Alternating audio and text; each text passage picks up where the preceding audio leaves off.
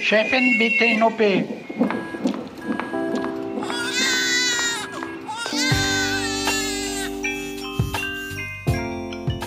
Hallo liebe HörerInnen, willkommen zum Güncast der unzensierten Sprechstunde. Wir sitzen hier wie immer im Bereitschaftszimmer des Auguste-Victoria-Klinikums in Berlin-Schöneberg, wo Professor Dr. Mandy Mangler die Abteilung für Gynäkologie und Geburtshilfe leitet und uns alle Fragen beantwortet. Hallo Mandy. Hallo, herzlich willkommen. Und ich bin Esther Kugelbohm vom Tagesspiegel. Wir sitzen heute zu dritt hier. Wer die dritte Person ist, dazu komme ich gleich. Sie ist jedenfalls nicht unsere wunderbare Kollegin Anna Kemper vom Zeitmagazin, denn sie befindet sich gerade leider auf einer Dienstreise. Wir winken zu ihr nach Spanien. Ja, und ich freue mich auf jeden Fall schon auf unser heutiges Thema. Es wird super spannend. Genau, denn heute besprechen wir ganz spezifisch Schwangerschaften bei Transmännern und darauf freue ich mich auch sehr. Aber Mandy, bevor wir anfangen, lass uns doch noch mal die Begriffe klären. Was ist denn eigentlich eine queere Schwangerschaft? Also queer ist erstmal ein Sammelbegriff für all die Menschen, die nicht heterosexuell sind oder sich nicht mit dem Geschlecht definieren, das ihnen bei der Geburt zugewiesen wurde. Und das bezeichnet man als trans. Und queere Menschen werden vor allem auch im Gesundheitssystem immer noch diskriminiert. 2008 hat der US-Amerikaner Thomas Beatty als erster Transmann seine Schwangerschaft öffentlich kommuniziert. Und in Deutschland kann es gebärende Männer rein rechtlich sogar erst seit Januar 2011 geben. Seitdem müssen Transmänner sich nicht mehr sterilisieren lassen, bevor sie also ihren Personenstand juristisch korrekt ändern lassen können zu einem männlichen Personenstand. Und Männer, die Kinder gebären, durchkreuzen natürlich unser gewohntes Verständnis von Geschlecht und diesem binären System, dem wir ja irgendwo unterliegen. Und die meisten Menschen haben deshalb erstmal Mühe, sich das vorzustellen. Und deswegen war mir das auch wichtig, nochmal einen Blick auf queere Schwangerschaften zu werfen. Ja, das wollen wir aber natürlich nicht alleine machen. Das könnten wir ja auch nicht. Denn ähm, Mandy, dir und mir fehlt es natürlich an den Perspektiven und Erfahrungen, die Betroffene haben. Und deswegen sind wir sehr, sehr stolz darauf, dass wir heute einen Gast haben. Und zwar Ben. Hallo Ben. Hallo ihr beiden. Äh, ich freue mich sehr, hier zu sein. Hallo, ich bin Anke Mürre, stellvertretende Chefredakteurin beim Tagesspiegel. Vielen Dank, dass ihr unseren Podcast hört. Wenn er euch gefällt, dann probiert doch auch mal unsere digitale Zeitung aus. Als E-Paper oder Digitalabo auf tagesspiegel.de. Hier bekommt ihr täglich einen guten und verlässlichen Überblick über alles, was für euch wichtig ist. Aus Berlin, Deutschland und der Welt. Jetzt einfach gratis testen unter tagesspiegel.de/slash probieren. Wir freuen uns auf euch. Der Tagesspiegel aus der Welt, aus der Weltstadt. Ja, wir freuen uns auch, dass du hier bist, Ben, und du bist extra zu uns angereist, zu uns hier in das Dienstzimmer. Vielen Dank dafür. Ja, vielen, vielen Dank. Und ich finde es wirklich wahnsinnig toll, dass wir jetzt den ersten Mann im Güncast haben. Seit all den Jahren, die wir hier schon gemeinsam sitzen, ist es tatsächlich der erste Mann. Was für eine Premiere. Ben, magst du dich vielleicht mal vorstellen? Hallo, ich bin Ben, ich bin 40 Jahre alt, habe zwei Kinder geboren und bin vor etwa zehn Jahren transitioniert. Ben, äh, bei deiner Geburt vor sage und schreibe 40 Jahren, was man dir nicht ansieht, wurde dir das weibliche Geschlecht zugewiesen. Du hast dann aber irgendwann festgestellt, dass du ein Mann bist. Kannst du uns einmal diesen Prozess erzählen? Das ist tatsächlich eine ziemlich komplizierte Frage, weil Geschlecht komplex ist. Auf der Fortpflanzungsebene bin ich äh, weiblich quasi, aber mein soziales Geschlecht liegt außerhalb dessen und das habe ich schon sehr früh gemerkt. Aber die Art, wie mir Geschlecht erklärt worden ist, als ich sehr klein war noch, war halt anhand der Genitalien. Und ich denke, das ist wahrscheinlich immer noch sehr häufig der Fall, dass Geschlecht so erklärt wird. Und das hat dann bei mir sehr lange gedauert, bis ich mir das erste Mal die Frage gestellt habe, welches Geschlecht ich eigentlich habe, wenn ich einfach mal außer Acht lasse, welchen Körper ich gerade habe. Und da ist es mir wie Schuppen von den Augen gefallen, dass ich mich tatsächlich als männlich wahrnehme und nicht als weiblich. Kannst du das altersmäßig ein bisschen eingrenzen? Also in welchem Alter warst du da, als es dir auf einmal wie Schuppen von den Augen gefallen ist? Da war ich bereits Anfang 30. Das ist ganz schön spät, oder? Genau, also ich bin ja auch in der Zeit aufgewachsen, ich bin in den 80er Jahren geboren, in der Transpersonen gar nicht in der Öffentlichkeit vorkamen. Bis ich überhaupt äh, mitbekommen habe, dass es Transpersonen gab, da war ich Anfang 20.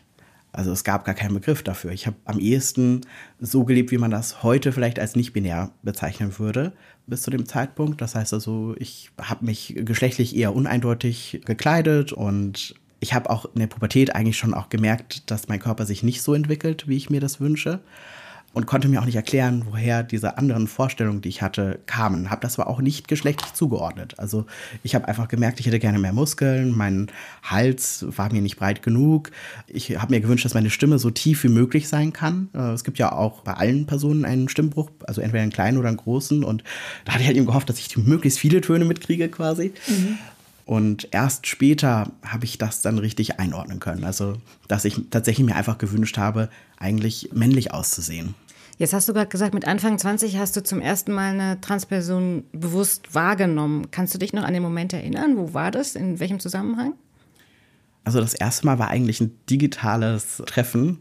Damals habe ich lesbisch gelebt und ich war in Frauen-Chaträumen einfach. Und dort äh, hatte sich eine Person mir anvertraut, dass sie trans ist. Und wir haben halt eben über das Thema gesprochen, weil sie einfach die Erfahrung gemacht hatte, viel ausgeschlossen zu werden aus Frauenräumen. Und sie war auch sehr vorsichtig tatsächlich. Und erst ein paar Jahre später habe ich eine Dokumentation im Fernsehen gesehen über Trans-Männer die hieß Southern Comfort und ist eine ziemlich tragische Dokumentation, weil der Protagonist tatsächlich an Gebärmutterkrebs am Ende stirbt. Mhm. Das heißt also, mein erster Kontakt damit war natürlich dann nicht so positiv.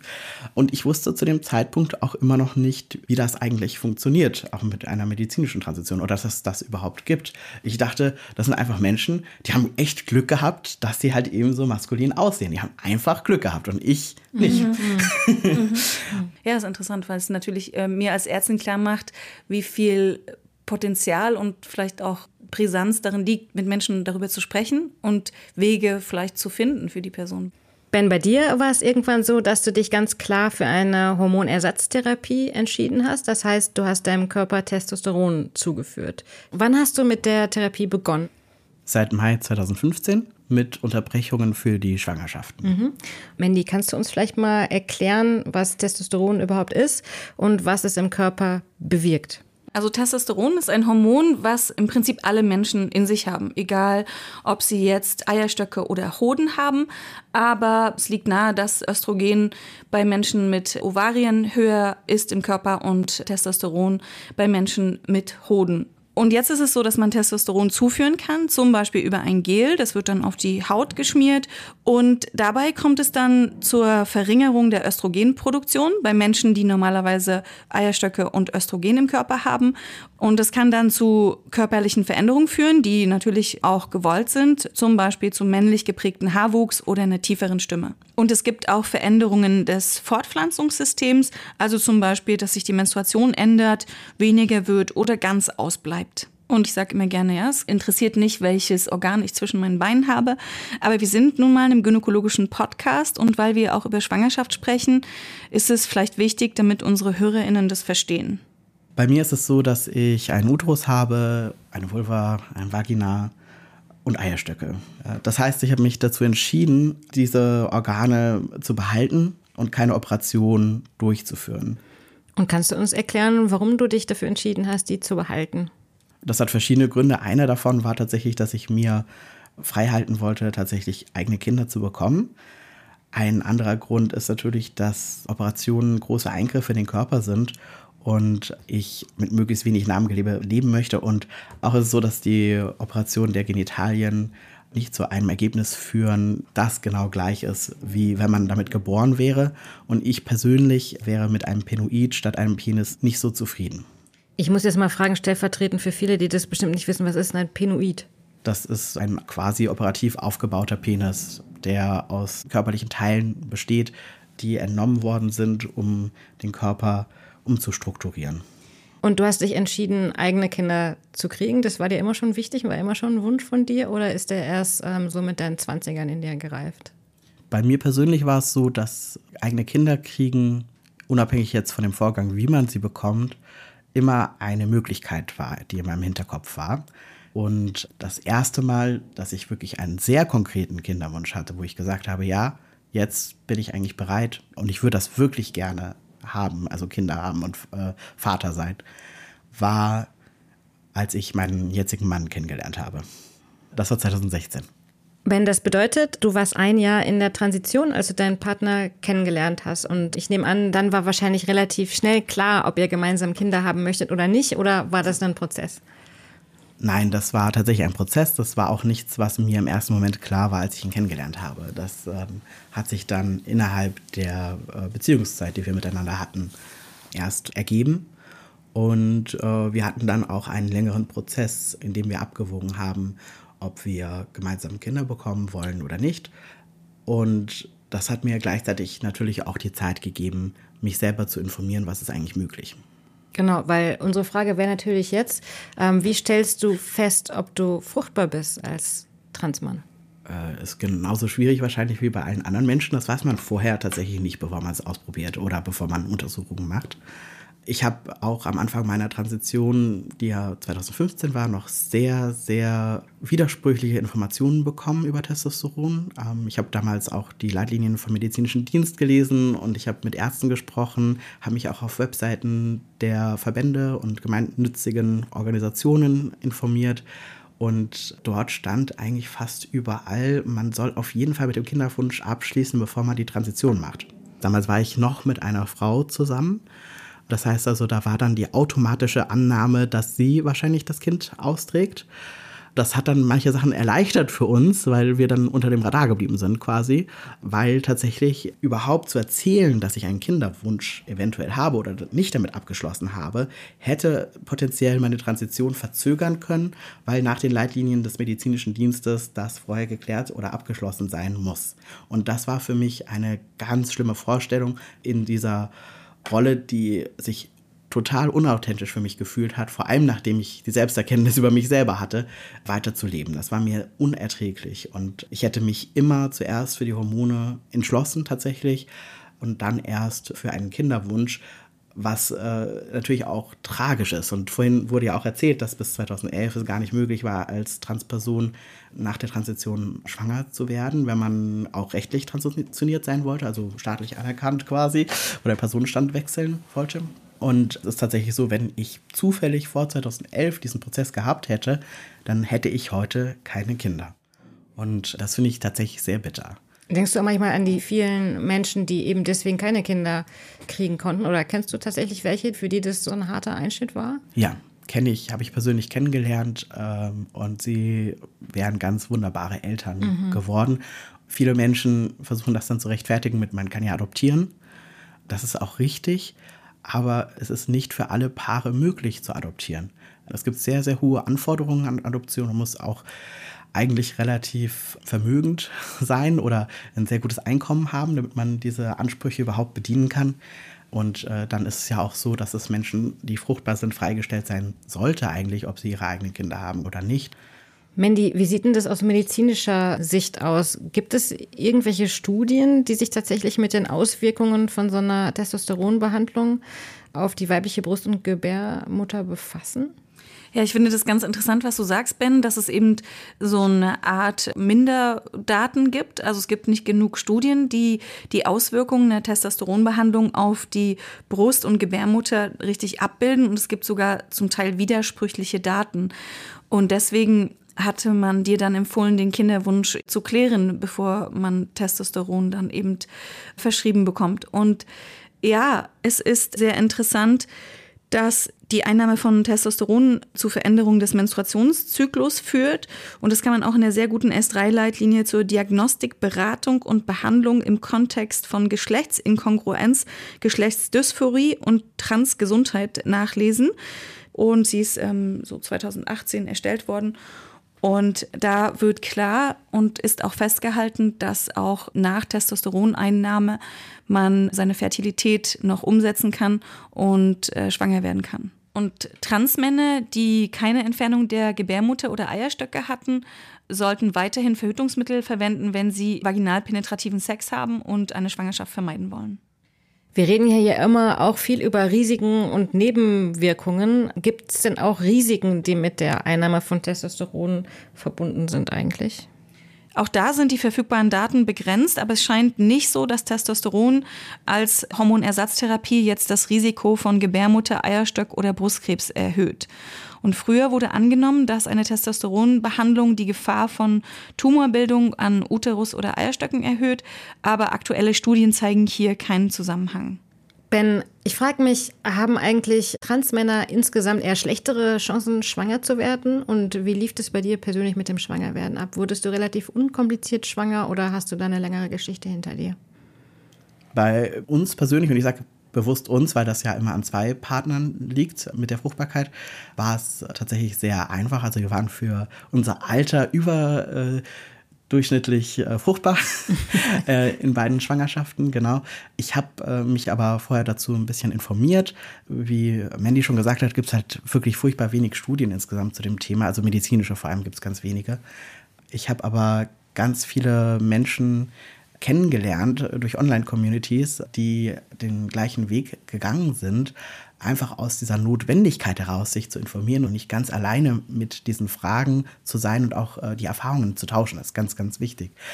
Und dabei fällt insgesamt auf, also es gibt ja auch dort Menschen, die zum Beispiel medizinischen Hintergrund haben oder einen Hebammenhintergrund haben, die das auch beobachtet haben, dass es so zu sein scheint, dass die Fruchtbarkeit nach einer Testosterontherapie, wenn man das Testosteron absetzt, ungefähr der Fruchtbarkeitsquote auch der Normalbevölkerung entspricht. Das finde ich interessant, was du gesagt hast, dass du äh, viele Informationen eben hast, auch aus der Community. War das nur eine Community hier in Deutschland oder bist du da auch vernetzt mit anderen Personen auf der ganzen Welt? Ja, das ist eine sehr gute Frage. 2016, 17, als ich angefangen habe, mich zu informieren, gab es in Deutschland keine Community dazu. Gar also keine. es gab eine Trans-Community, aber es gab gar keine Community von Menschen, die tatsächlich gerne schwanger werden wollten nach der Transition. Und äh, ich habe ganz viel gesucht, auch äh, bei den Verbänden und Vereinen und in Selbsthilfegruppen und nichts dazu gefunden.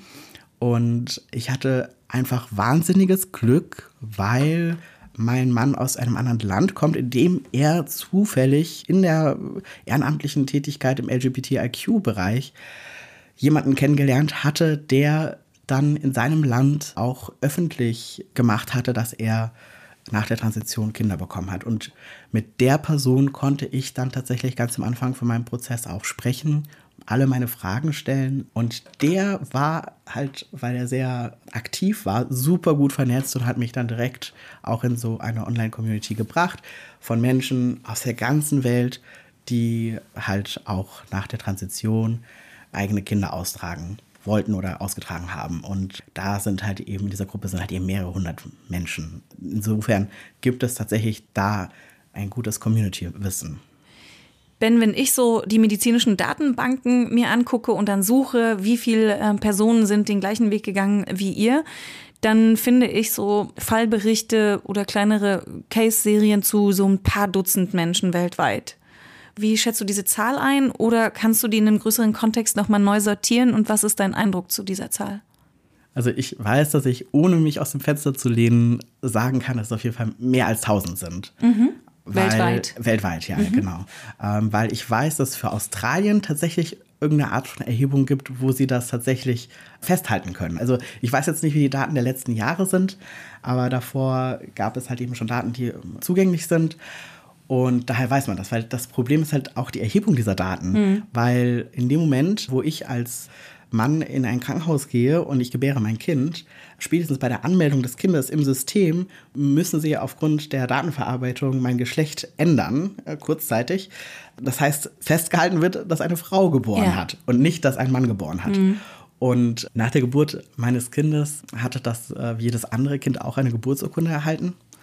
Und aufgrund der Gesetzeslage in Deutschland war es dem Standesbeamten nicht möglich, mich selber, wie jetzt meine amtlichen Dokumente sind, als gebärende Person einzutragen. Der Standesbeamte musste mich mit meinem äh, Geburtsnamen, auch bekannt in der Community als Deadname häufig, also mhm. weil, man, weil sein Name ist, den man tatsächlich eigentlich auch aktiv vermeidet, weil er einen an viel Leid und Schmerz erinnert, musste er mich mit diesem Namen eintragen in die Geburtsurkunde und auch mit dem Geschlecht als Mutter. Mhm. Das heißt, also, da steht Mutter, Doppelpunkt und dann mein alter Name und dann ein neuer Nachname. Das heißt, bei meinen Kindern steht da eine Person, die hat so rechtlich nie existiert. Sag mal, ich habe eine kurze Zwischenfrage, Ben. Wie fühlst du dich dann dabei? Also ich stelle mir das extrem schmerzhaft vor. Das war ehrlich gesagt ganz schrecklich für mich. Ähm, ich hatte mich vorher schon informiert, also vor der Geburt, wie das dann laufen würde. Und das war wie so ein Damoklesschwert, äh, was über die zweite Hälfte meiner Schwangerschaft äh, hing tatsächlich. Und das hat mehrere Gründe. Also einer der Gründe ist natürlich, dass ich viel dafür gemacht habe. Also ich musste den Gerichtsprozess um meinen Personenstand, der mir eigentlich zustehen sollte, selber bezahlen zum Beispiel. Ich musste also viel dafür machen, dass ich staatlich als ich selber anerkannt werde. Und dann hat mir der Staat quasi gesagt, hey, aber wenn du gebirst, dann bist du ja doch eine Frau. Und wir behandeln dich auch so. Du kriegst kein Dokument, was irgendwie auf eure Situation passt.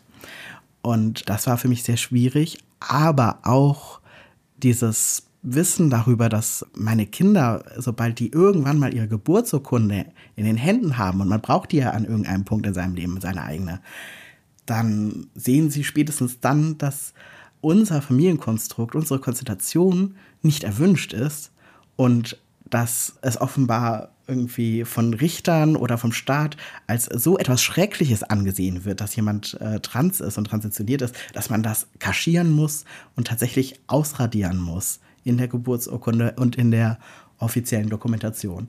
Und das ist halt tatsächlich auch, um auf die andere Frage zurückzukommen, halt eben einer der Gründe, warum das auch so schwierig nachvollziehbar ist in Deutschland, wie viele Menschen eigentlich gebären, die tatsächlich einen männlichen Personenstand haben, weil wir werden tatsächlich wortwörtlich ausradiert. Also mhm. Erasure findet statt halt eben. Also es wird so getan, als ob es uns nicht gäbe.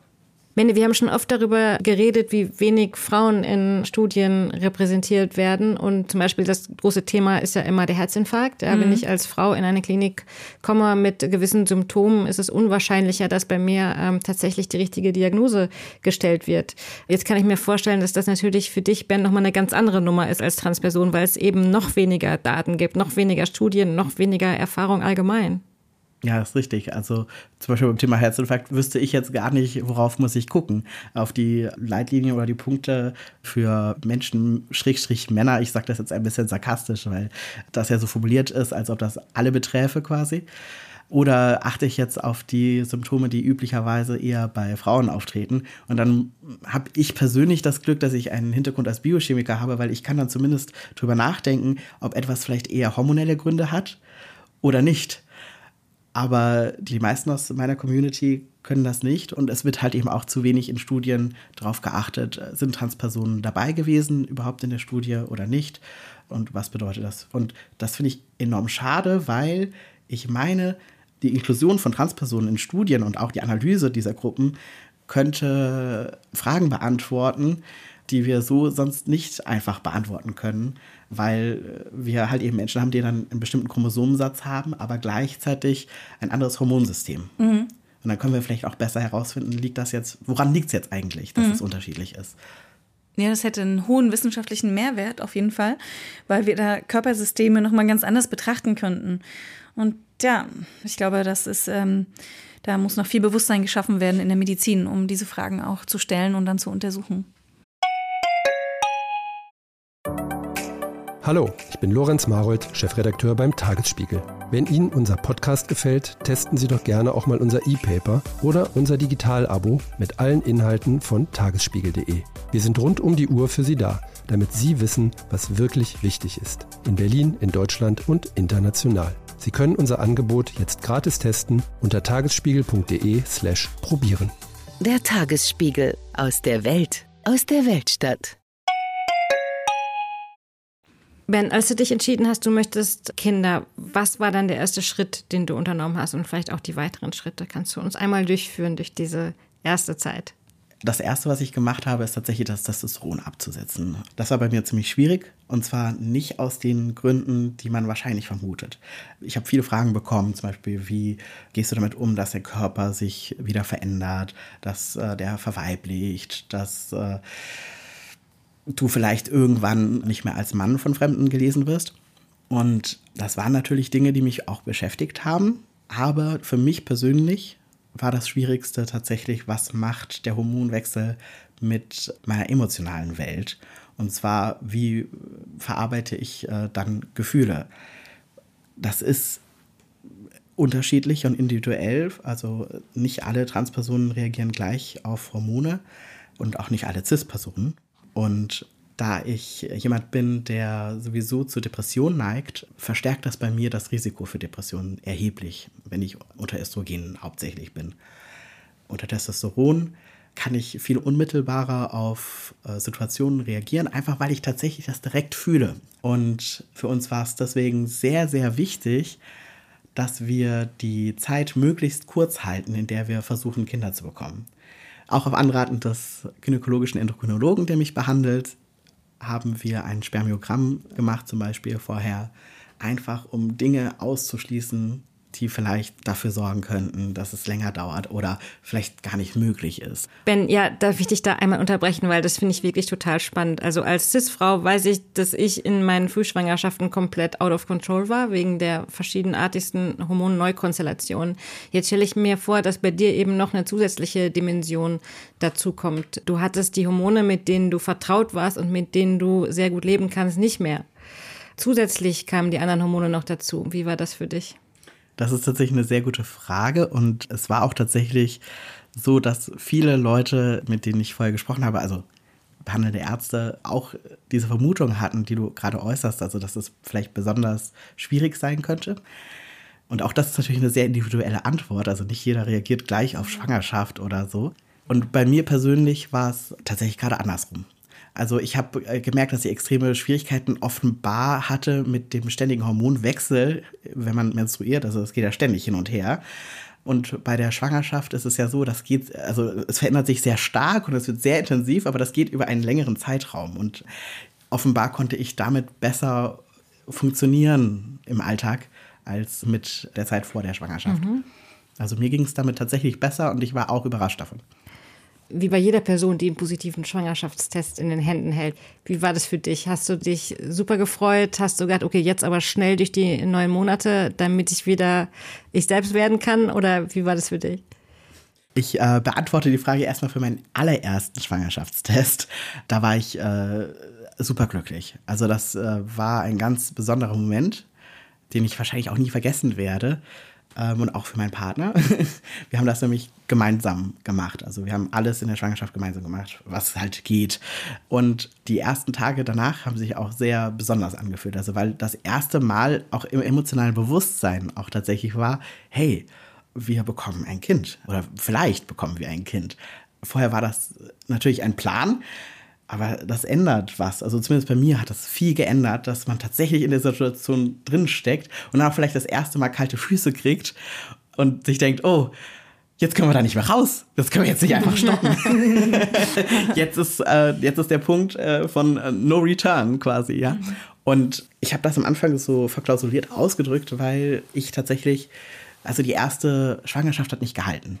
Und ich habe mich dazu entschieden, das auch jetzt hier im Podcast auch durchaus zu erwähnen, weil das gehört halt eben auch eigentlich zur Normalität dazu, dass gerade wenn man, also kann auch vorher schon passieren, aber gerade wir waren ja schon Mitte, Ende 30, das gehört dazu, dass nicht jede biochemisch feststellbare Schwangerschaft halt eben tatsächlich auch bleibt. Mhm bei der ersten intakten Schwangerschaft war natürlich dann das Gefühl ganz anders, weil wir natürlich vorher die Erfahrung gemacht hatten von es ist nicht geblieben und dementsprechend waren wir dann auch immer noch sehr vorsichtig skeptisch mit unseren Gefühlen. Dann, als es tatsächlich bei der mhm. später wussten wir dann intakten Schwangerschaft ein positives äh, Ergebnis gab halt. Mhm. Hattest du äh, dir schon vor der Schwangerschaft einen passenden Gynäkologen oder eine Gynäkologin gesucht?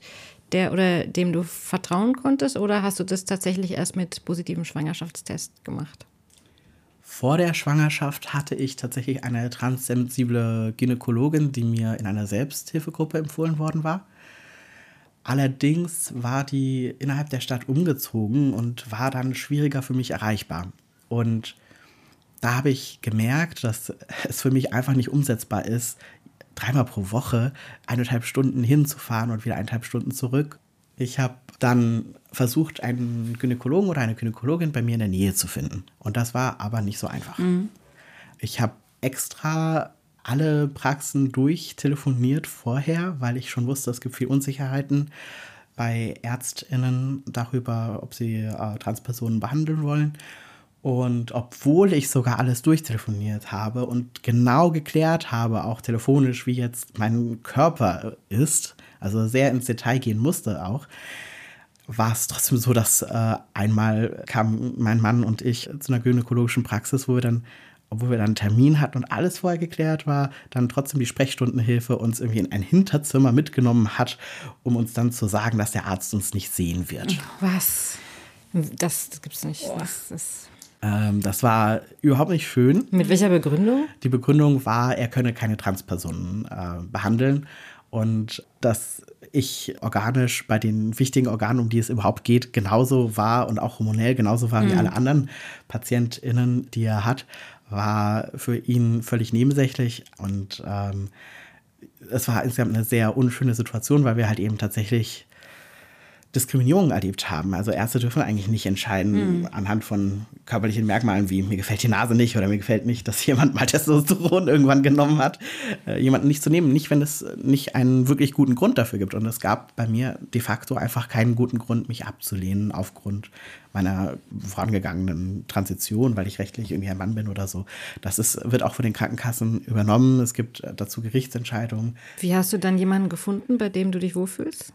Ich äh, hatte ja, wie gesagt, durchtelefoniert und dann gab es noch eine zweite Praxis, immerhin, die auch bereit war, mich zu sehen und die aber dann auch eine große Gemeinschaftspraxis war, wo sie intern dann auch gefragt haben, wer würde sich dazu bereit fühlen. Ich erzähle das so, weil für mich war das alles eine sehr unangenehme Erfahrung, weil ich war in erster Linie war ich jemand, der schwanger werden wollte, eine schwangere, noch nicht schwangere oder nicht mehr schwangere Person, aber einfach ein Mensch und ich fühlte mich halt wie eine ganz exotische Spezies, die irgendwie sehr vorsichtig erfragen muss, ob sie irgendwo teilhaben darf obwohl ich angewiesen war auch auf medizinische Versorgung. Also ich hatte wirklich Horrorszenarien in meinem Kopf von, was ist, wenn ich keinen Gynäkologen jetzt finde, weil ich so viel Ablehnung erfahren habe, mache ich eine Schwangerschaft auch ohne medizinische Betreuung. Das stand für dich wirklich zur Debatte das in dem für, Moment. Das stand das für mich ja. zur Debatte, weil ich wusste halt eben, nachdem ich die Erfahrung gemacht hatte mit der mhm. Fehlgeburt und ich muss so viel fahren, dass viel fahren für mich allein aus finanziellen, existenziellen Gründen halt auch keine gute Möglichkeit war. Da fühlte ich mich in einer Situation, in die kein Mensch eigentlich sein sollte, halt eben. Also ich finde das total wichtig, dass man medizinische Betreuung bekommt und ich bin sehr dankbar, dass es dann doch funktioniert hat auch und äh, sich jemand gefunden hat.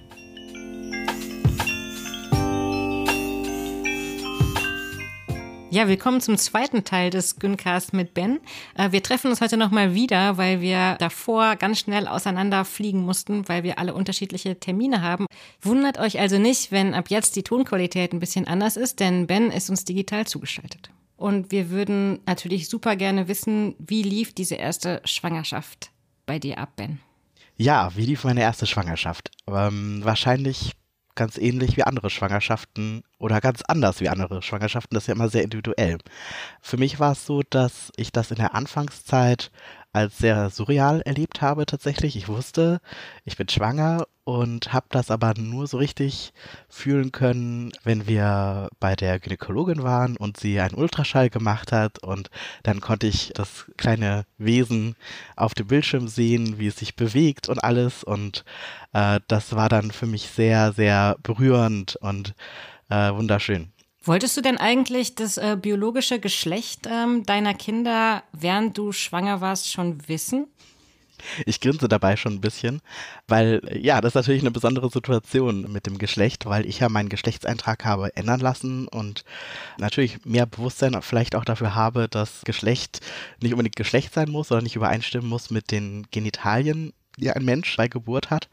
Tatsächlich wollten wir es aber wissen, weil wir nämlich die Namenswahl so schwierig fanden und uns das zumindest ein bisschen geholfen hat, weil wir dann nur über die Hälfte der Namen nachdenken mussten. Das hatte also ganz pragmatische Gründe tatsächlich. Ansonsten haben wir eigentlich schon während der Schwangerschaft auch äh, Familien und Freunden gesagt, dass wenn sie uns was schenken wollen, was ja so üblich ist für das Kind, da wollen wir eigentlich gerne geschlechtsneutrale Farben haben und nicht irgendwie so eine krasse Farbdominanz nach rosa oder blau oder sowas. Und das ist tatsächlich unterschiedlich aufgenommen worden. Dieser Inwiefern? Es gab tatsächlich einige Beschwerden. Ach, aber es sind so schöne Kleidungsstücke, äh, alles blau und sowas. Also, weil es äh, schwieriger ist, geschlechtsneutrale Farben zu finden für Babys, angeblich. Ja, und das für manche Menschen einfach schwierig dann ist, sich mit diesem Wunsch zu arrangieren. Für uns war die Frage nach dem Geschlecht äh, eher unangenehm. Ich fühlte mich ziemlich befremdet, als auch manche Transpersonen, die ich kannte aus der Community, dann so zu mir freudestrahlend, erwartungsvoll gekommen sind, gefragt haben, ob wir schon wissen, was es wird. Weil ich dachte, gerade ihr müsstet doch eigentlich wissen, dass das eventuell gar nichts auszusagen hat.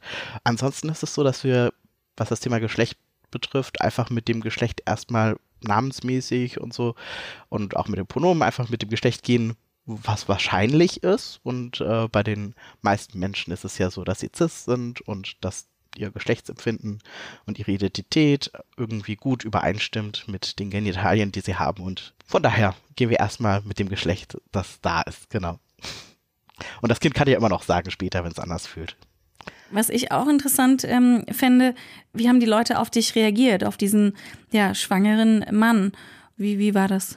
Tatsächlich durchweg positiv. Also ich habe ja äh, unsere Familien vorher schon ein bisschen vorgewarnt und äh, da war es schon so, dass äh, sich eigentlich die ja, Großeltern ins B schon gefreut haben darüber, dass sie mehr Enkel kriegen. Mhm. Es gibt ja diese Situation, den Klassiker, dass man ähm, in die U-Bahn steigt oder in den Bus oder so und im achten Monat ist oder im neunten Monat ist und dann äh, die Leute bestenfalls, wenn man nicht gerade in Berlin ist wie wir, also aufstehen und den Platz frei machen und so weiter.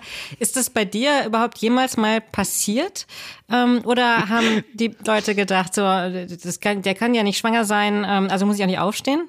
Ja, also das ist nie passiert, genau, weil ich eigentlich der Regel von den meisten Menschen als dicker Mann einfach gelesen worden bin. Da kam, glaube ich, von sich aus niemand so auf die Idee, dass ich schwanger sein könnte. Ich weiß aber, dass als ich hochschwanger war, einfach weil ich so lange keine Hormon-Replacement-Therapie gemacht hatte, mein sogenanntes Passing, also wie ich aussehe und wirkte auf fremde Menschen, so ein bisschen wackelig war. Und es gab tatsächlich ein paar Menschen, die haben mich als Frau mit bisschen Damenbart gelesen.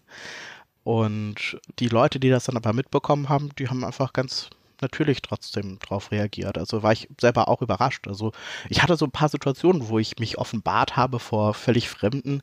Einmal war es tatsächlich, weil wir Zugtickets mit Reservierung extra bestellt hatten, weil mir war es sehr wichtig zu sitzen, weil ich halt Probleme mit der Erschöpfung auch hatte. Da war ich auch im, also hochschwanger, weiß ich was, achter Monat oder irgendwas da war das bei der Bahn halt so, dass sie plötzlich nicht mehr den Waggon benutzt haben und dann standen wir halt doof da, wortwörtlich.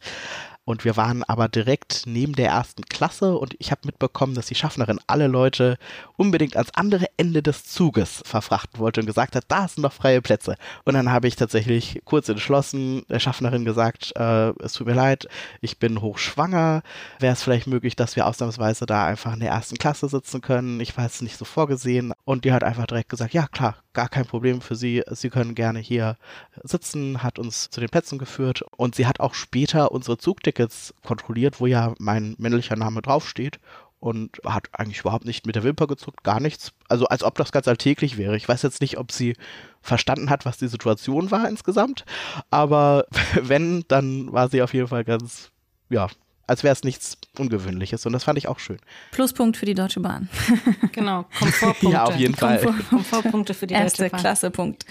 Wie hast du die Klinik gefunden, bei der du dann deine Babys bekommen hast? Äh, war das einfach? Bist du da durch einen, ich sage in Anführungsstrichen, normalen Prozess gegangen oder waren dir besondere Sachen und Dinge wichtig?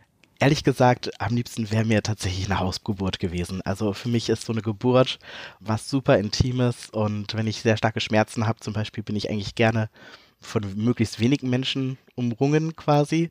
Aber da das die erste Schwangerschaft war und hier in Hamburg und gerade im Süden von Hamburg ist auch die ärztliche Versorgung schwierig, habe ich gar nicht erst versucht, dass so eine Möglichkeit umgesetzt wird, sondern wir waren bei dem Infoabend eines sehr vielversprechenden Krankenhauses. Und das Krankenhaus ist in Rheinbeck, das ist der St. Adolfs Stift und das ist ein katholisches Krankenhaus, aber zufällig ist es so, dass dort der gynäkologische Chefarzt eine Koryphäe auf dem Gebiet der Mastektomie für Transpersonen ist. Deswegen wusste ich, dass auf der gynäkologischen Station halt ganz viele Menschen mit Gebärmutter und männlichem Personenstand liegen. Und dass auch wenn da vielleicht im Geburtssaal bisher noch keiner war, zumindest alle Hebammen und die ganzen äh, Schwestern, Stationsschwestern auf der Wochenbettstation alle schon mal ganz viele Menschen mit Uterus und männlichem äh, Phänotyp kennen und dass auch dort transsensibel umgegangen wird und der Wille da ist. Und ja, da haben wir uns super aufgehoben und wohlgefühlt. Das war sehr schön. Wie war das dann bei dir im Wochenbett? Hast du dir vorher überlegt, ob du gerne stillen möchtest? Weil sicherlich hängt ja daran auch, ob du wieder Testosteron einnehmen kannst oder nicht. Stelle ich mir so vor, als Laien. Ja, ich schmunzel wieder, weil es natürlich auch dazu wieder wenig Daten gibt, die tatsächlich irgendwie wissenschaftlich erhoben Genau, worden und die sind. müsstest du uns jetzt liefern, diese Daten. Du bist unser einziger Studienteilnehmer. Mit den wissenschaftlichen kann ich euch nicht dienen, aber ich kann natürlich sagen, wieso die Community-Erfahrungen sind. Und die Erfahrung ist eigentlich, dass man ziemlich früh mit Testosteron wieder anfangen kann und dass die Rückbildung ganz normal verläuft. Eine kleine Mini-Ausnahme ist, wenn man sehr, sehr starke Geburtsverletzungen hat, dann kann das sein, dass es besser ist, ein paar Tage zu warten mit dem Testosteron, sodass oberflächlich die Heilung schon stattfinden kann. Und ich habe bei der ersten Geburt tatsächlich auch direkt am nächsten Tag ähm, wieder das appliziert. Und hast du gestillt oder wie war das? Ich habe nicht gestillt. Das war eine bewusste Entscheidung, weil ich habe schon diesen Kinderwunsch gehabt, als ich mich dafür entschlossen habe, die Mastektomie zu machen. Das heißt also die Abnahme der Brust, damit die dann halt männlich aussieht und flach ist. Und habe damals noch genau überlegt, ob ich das jetzt machen möchte oder nicht, im Hinblick darauf, dass ich halt wusste, dass es eine bestimmte Wahrscheinlichkeit gibt, dass ich vielleicht stillen würde. Und musste da ganz genau abwägen, was sind die Vor- und Nachteile. Bei mir persönlich war es so, obwohl ich weiß, es gibt viel auch Schwierigkeiten mit dem Stillen. Also ich kenne Personen, wo das richtig doof gelaufen ist und dann auch gar nicht ging. Ich hätte es trotzdem gerne versucht eigentlich. Ich konnte mir das sehr gut vorstellen. Ich fand einfach die Vorstellung schön, dass das Kind jetzt irgendwie neun Monate in meinem Körper, von meinem Körper ernährt war. Ich hätte es schön gefunden als Übergang einfach, wenn das noch von meinem Körper weiter ernährt werden hätte können, auch wenn es außerhalb schon ist.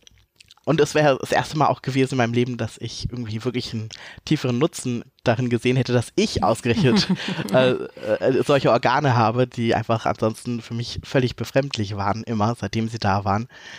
Aber ich hatte einfach wirklich super starke Rückenschmerzen davon, dass ich die auch wegbinden musste, damit ich meinen Alltag überhaupt bestreiten kann, weil ohne die wegzubinden wollte ich gar nicht aus dem Haus gehen, da konnte ich mich gar nicht dazu überwinden. Und ich wusste auch, dass während der Schwangerschaft äh, man irgendwann wahrscheinlich auch aufhören muss, die abzubinden, aus gesundheitlichen Gründen. Äh, das kam so viel zusammen, dass ich beschlossen habe, das ist das einfach nicht wert. Die Prämilch ist eigentlich auch gut. Die ist natürlich nicht ganz so toll wie die, die man vielleicht selbst produzieren kann. Aber vor allem, wenn ich dann die ganze Schwangerschaft nicht aus dem Haus rausgegangen wäre, das wäre für das Kind auch nicht gut gewesen. Ja? Für dich also, auch nicht. Für mich, nee, für mich auch nicht, genau. Aber ich war natürlich in erster Linie interessiert an der Gesundheit des Kindes, die natürlich von meiner eigenen auch abhängt. Ja, es ist super spannend, wie viel Gedanken du dir gemacht hast. Und ich finde es toll, mit welcher Herangehensweise du auch an diese Herausforderungen getreten bist und die da wirklich intensiv auch ähm, die Vor- und Nachteile angeguckt hast. Was würdest du jetzt sagen, Ben, was rätst du allen, die eine ähnliche Reise vorhaben? Sich eine Community zu suchen tatsächlich. Also ich fand am hilfreichsten, mit anderen Transpersonen in Kontakt zu sein, die auch diese Erfahrung gemacht haben oder machen wollten. Ich habe zwar auch mit meinen Cis-Freundinnen über Schwangerschaft gesprochen, aber es tat auch wirklich gut, einfach aus der Trans-Perspektive und mit diesen speziellen Erfahrungen, die man macht, einfach jemanden zu haben, mit dem man drüber reden kann. Fand ich total gut. Ansonsten würde ich mir wünschen, dass alle Menschen darüber nachdenken, dass sich Sexualität und Kinderwunsch eventuell ändern könnten im Laufe des Lebens, weil aktuell ist meine Erfahrung noch, dass viele Menschen, die noch sehr jung sind und transitionieren, manchmal ihre Operationen machen lassen, bei denen halt eben sie sich unfruchtbar machen lassen. Und zu viel dieses aufgestülpte, ja, du kannst ja als Mann irgendwie nicht ein Kind austragen oder du bist trans, da kriegst du keine Kinder oder du verliebst dich in Frauen, du bist heterosexuell. Das wird auch so bleiben, quasi. Äh, solche Vorstellungen halt eben vermittelt bekommen. Und es gibt auch Möglichkeiten, auch sich unten im Genitalbereich auch operieren zu lassen, ohne dass man sich sterilisieren muss dafür. Also ich kenne tatsächlich einen in den Niederlanden, der sich in Deutschland hat auch operieren lassen und der tatsächlich auch einen Penoidaufbau und alles hat, aber trotzdem Absprache mit den Ärzten getroffen hat, dass er so operiert wurde, dass er tatsächlich eine Schwangerschaft machen konnte und auch spontan äh, zumindest entbinden wollte. Ich habe ihn, glaube ich, nicht mehr danach gesprochen, ob es auch geklappt hat, aber es sollte eigentlich geklappt haben.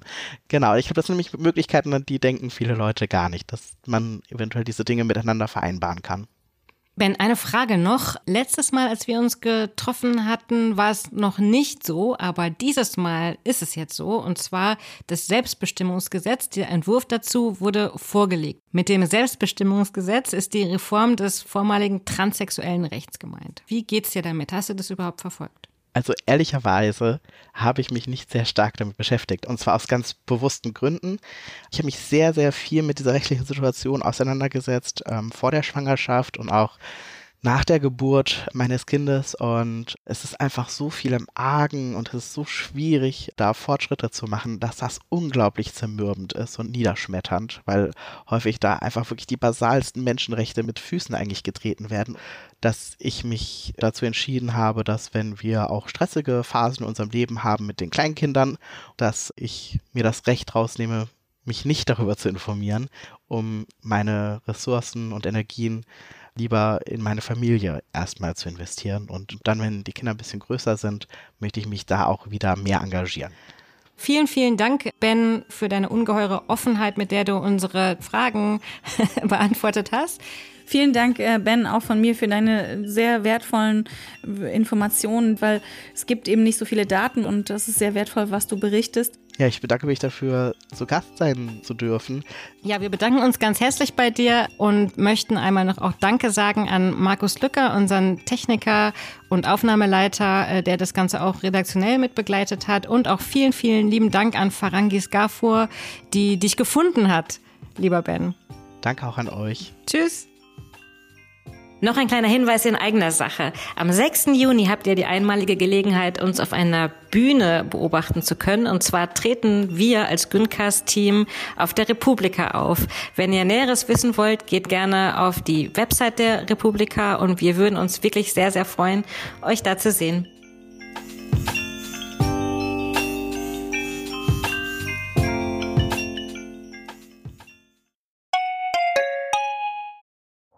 Herzlich willkommen zu Tatort Berlin, dem True Crime Podcast des Tagesspiegels. Ich bin Sebastian Leber. Und ich heiße Katja Füchsel. Es geht um Körperverletzung, um Entführung, aber auch um Mord und Totschlag.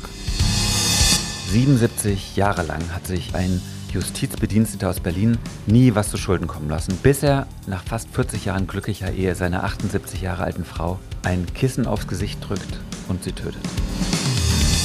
Wir werden heute die Frage klären, was es für Folgen hat, wenn man einen Polizeibeamten in aller Öffentlichkeit bedroht mit Sätzen wie Ich schwöre, ich fick dein Leben. Es geht um den Prozess gegen den sogenannten Clanchef Arafat Abu Chaka und drei seiner Brüder. Unsere nächste Folge, da ist alles ganz anders, als es zunächst scheint. Hört rein bei Tatort Berlin, dem True Crime Podcast des Tagesspiegels. Abonniert Tatort Berlin jetzt, um keine Folge zu verpassen.